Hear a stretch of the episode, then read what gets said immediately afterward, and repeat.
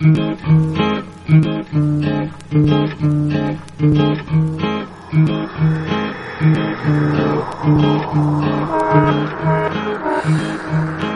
Sonando los acordes del himno nacional de Entre Bytes, eh, es un país eh, que surge cada semana, eh, un espacio liderado, ese espacio, no hay dudas con él, nunca está en funciones, ese es el titular, digamos, Gerardo Parra, desde el PITA, Mobile Studio, Gerardo, conectamos vía Skype, no a través de Plasma, sino vía Skype, insisto, remarco esto.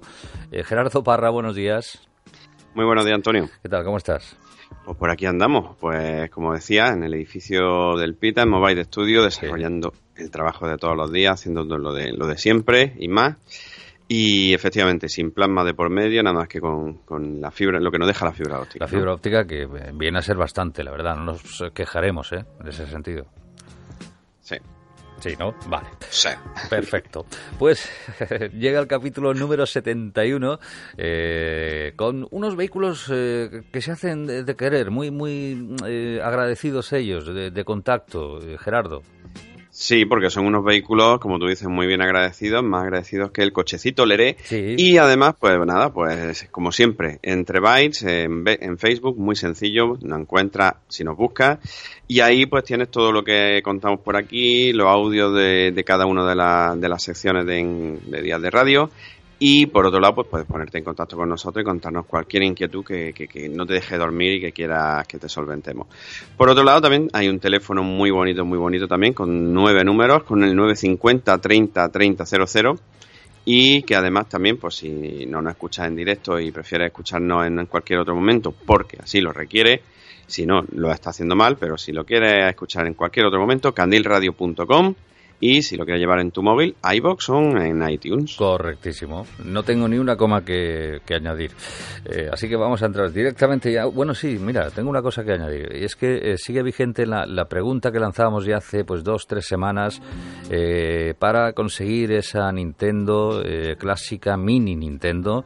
¿Hasta cuándo las nuevas tecnologías siguen siendo nuevas? Esa era la cuestión más o menos, ¿no, Gerardo? Lo que planteamos. Esa era la cuestión y por lo que parece nadie quiere esa consola tan bonita Sí, Alicia, Alicia sí la quiere, es la única que se ha mojado de momento. O sea que, sí, sí. pedimos más, más respuestas. ¿eh? Facebook, eh, Twitter de Entre Bytes. Básicamente ahí. ¿eh? Sí, sí, a ver si nos animamos. Oye, que el, regalo, mm, ya quisiera yo ser participante de este concurso. Ya, quisiera yo que lo hicieran en otro programa. Sí, sí, sí, pero tú no puedes, ¿eh? no puedes. no, no Vamos a lanzar ideas a ver. Pero ahora sí, vamos a por la actualidad de, de la semana.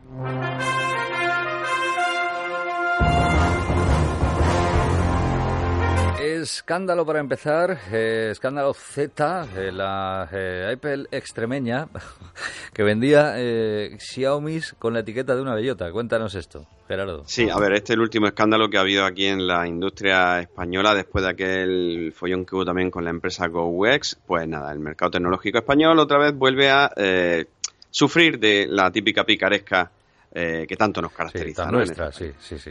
En este caso pues, hablamos de Z, una empresa eh, afincada en Extremadura que eh, se vendía como una nueva marca de, de telefonía, con equipo de diseño propio, eh, fabricación propia, un logotipo muy bonito que era una bellota mordida, al estilo de Apple, ¿no? Sí, sí.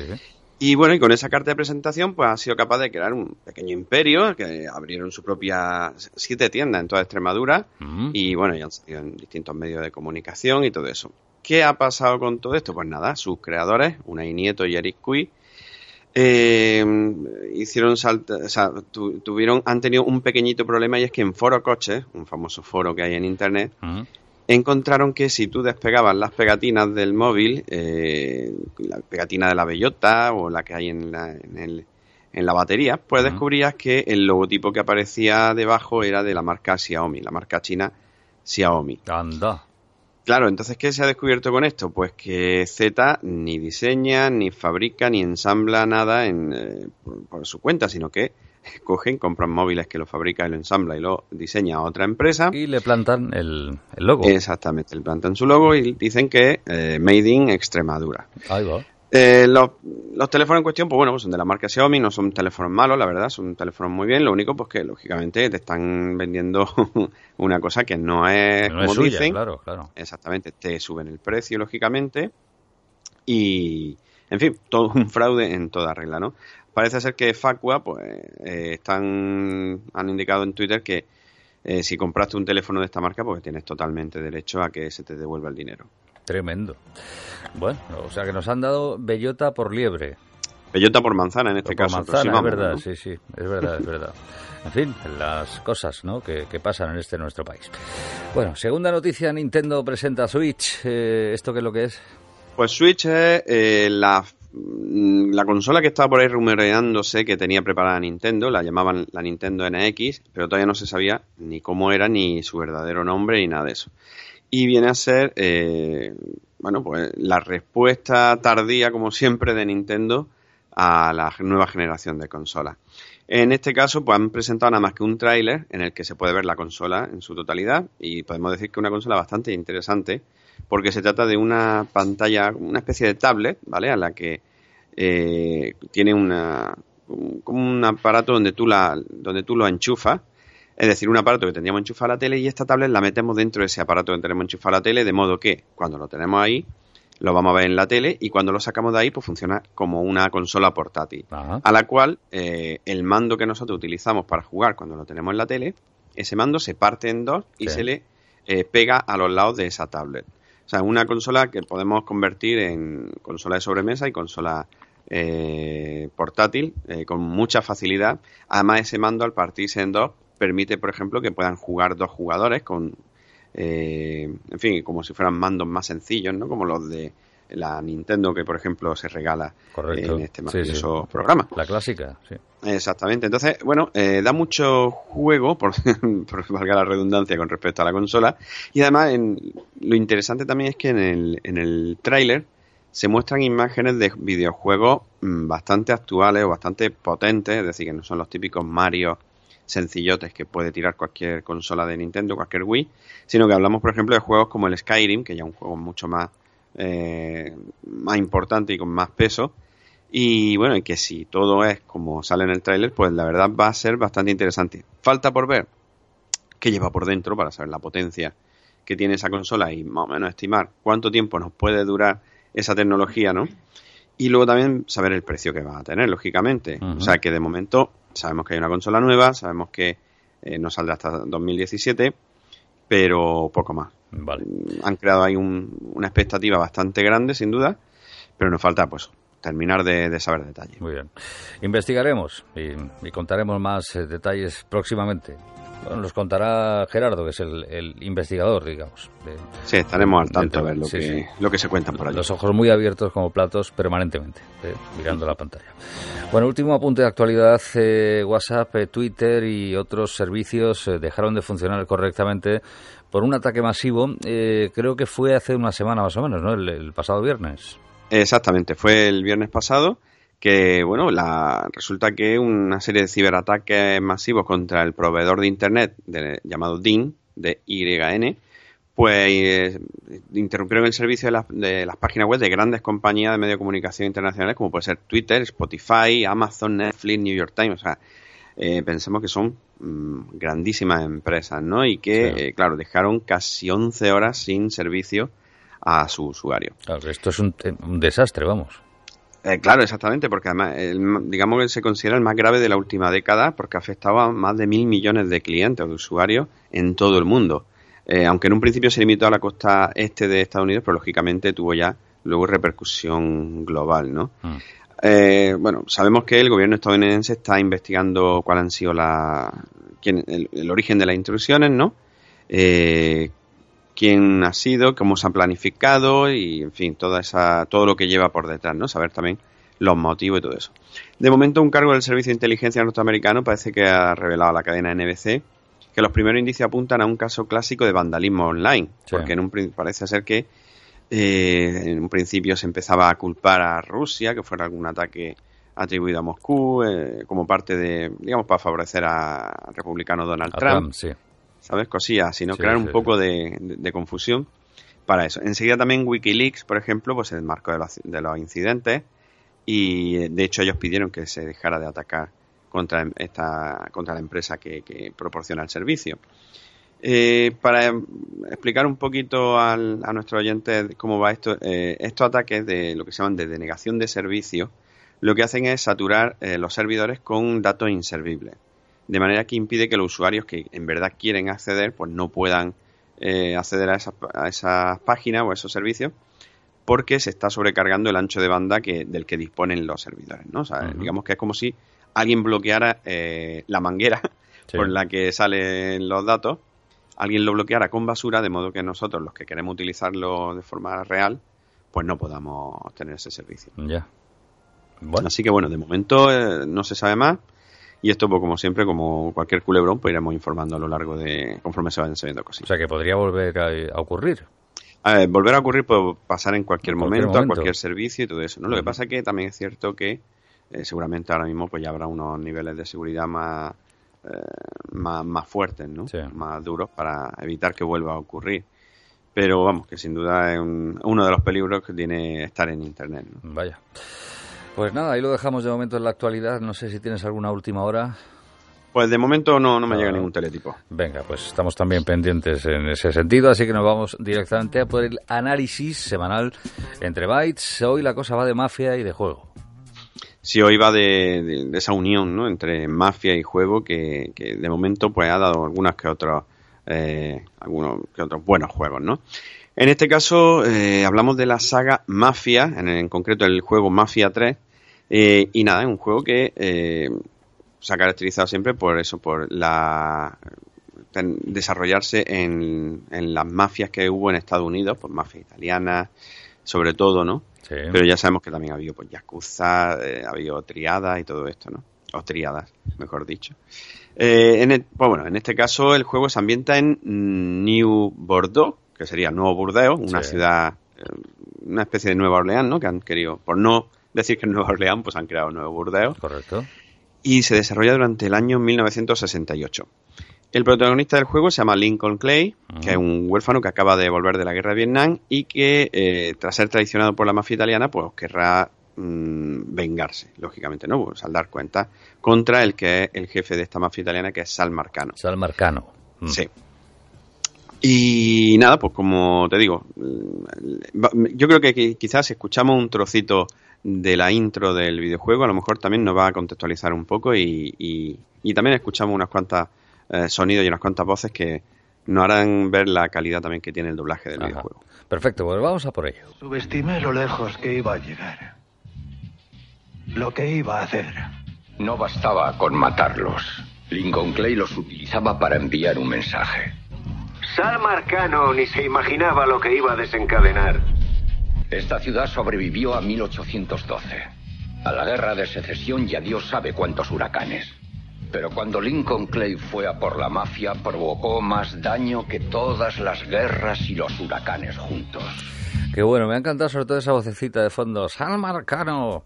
Ni se imaginaba lo que iba a llegar. Sí, ¿sabes lo que pasa? Que es que el videojuego está, o por lo menos, eh, digamos, los vídeos que hay dentro del videojuego, que van dirigiéndonos la historia, están hechos como si fuera un documental. Hmm. Entonces lo que estamos escuchando son, además, si te has fijado, son distintas voces las que suenan. Son pues como si fueran eso, eh, distintos testigos de la historia. Eh, uno de ellos, por ejemplo, el, párroco del barrio donde vivía eh, Lincoln Clay. otro es un periodista. En fin, son, están, la estética es totalmente de documental. Con entrevistas así y la verdad que está muy muy está muy bien hecho no y entonces, pues nada, pues entrevistan a lo que podemos escuchar un miembro del FBI, por otro lado es, como decía el párroco, el padre James, que es un cura veterano de la Segunda Guerra Mundial, y que es el que, digamos, va a ser el que nos vaya contando cómo eh, Lincoln va pasándose al lado oscuro, ¿no? Por decirlo así. Mm. Eh, también hay, se ven ahí como si fueran cintas de VHS, ¿eh? la estética es totalmente... Esto, la distorsión esta que se producía en la cinta VHS en, los bordes, ¿no? Cosillas de ese tipo, ¿no? que, se ve un poquillo suciedad. Cosas así. Está muy, muy bien, muy bien logrado. Mm. Eh, vamos a escucharse también si, Eso otro trocito. Sí, tenemos otro fragmento. Vamos, vamos a ello. Exacto.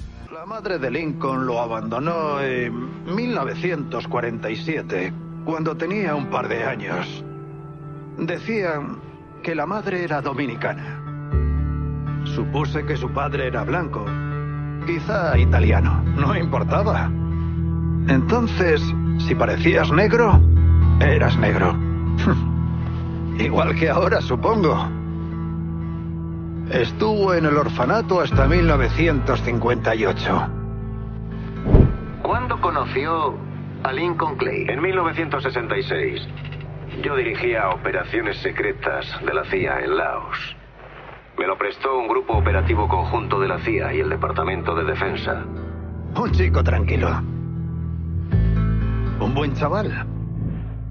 Dos corazones púrpura, una estrella de bronce y la cruz por servicios distinguidos. Sirvió a su país con honor y distinción. Cuando el ayuntamiento cerró el orfanato, lo captó Sammy Robinson. Sammy dirigía la mafia negra en Del Rey Hollow. No me parecía bien. Pero los huérfanos no tenían muchas opciones entonces. Bueno, tiene muy buena pinta esto, ¿eh? Los chicos... Sí, porque además es que mm, es una especie de lección de historia de los años 60-70 mm. en, el, en el juego, porque bueno, pasamos por eventos como ya lo hemos escuchado, la guerra de Vietnam, mm, eh, el racismo, si te fijas hay una frase que dice, ¿no? En aquella época si eras negro, eras negro, ¿no? Sí, sí, sí. si, parecías, si, parecías, negro es que lo eras. Exactamente, ¿no? Porque no era, era mixto y en este caso al ser más oscuro que claro, pues ya era negro, ¿no? Entonces, cosas así. Se trata mucho por el tema este de la lucha de los derechos civiles de, los negros, el Ku Klux Klan.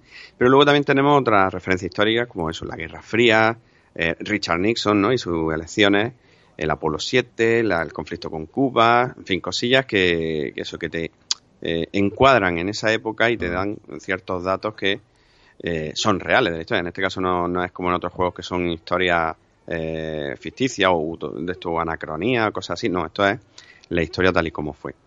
El juego lo podemos completar en unas 23-24 horas y la, verdad que es bastante, bastante mm, que te engancha mucho, ¿no? Bastante atractivo el juego.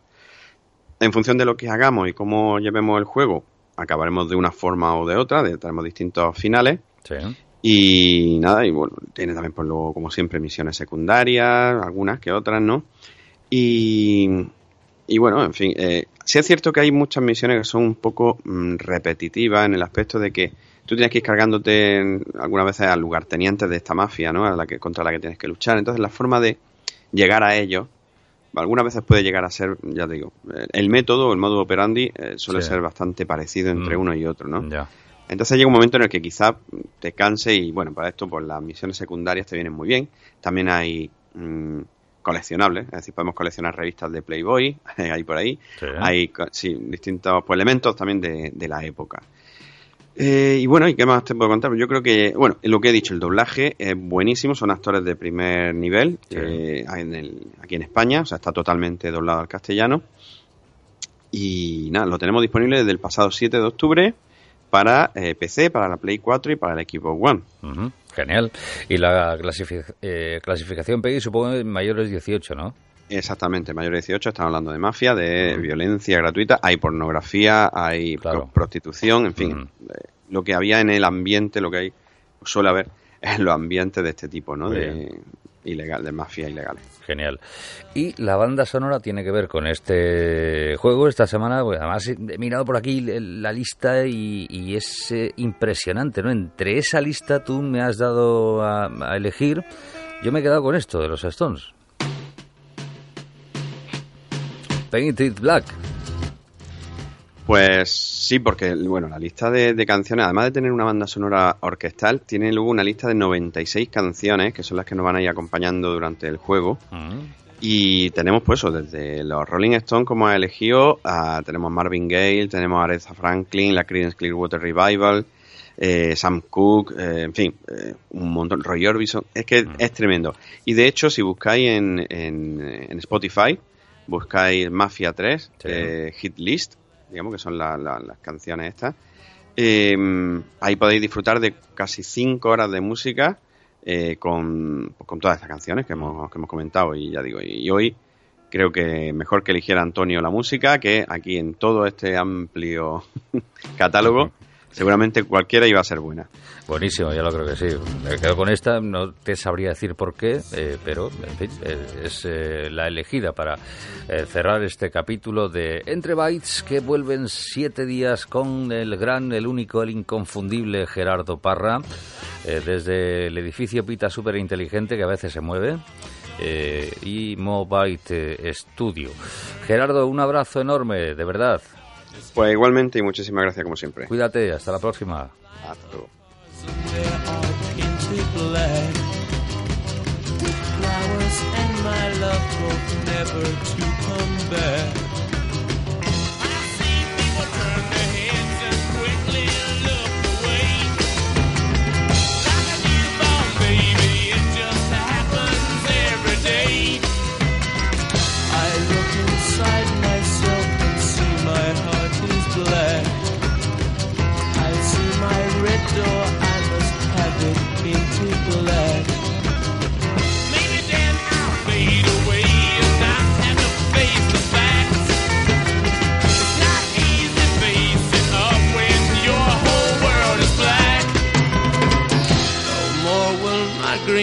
Seagull turn a deeper blue. I could not foresee this thing happening to you.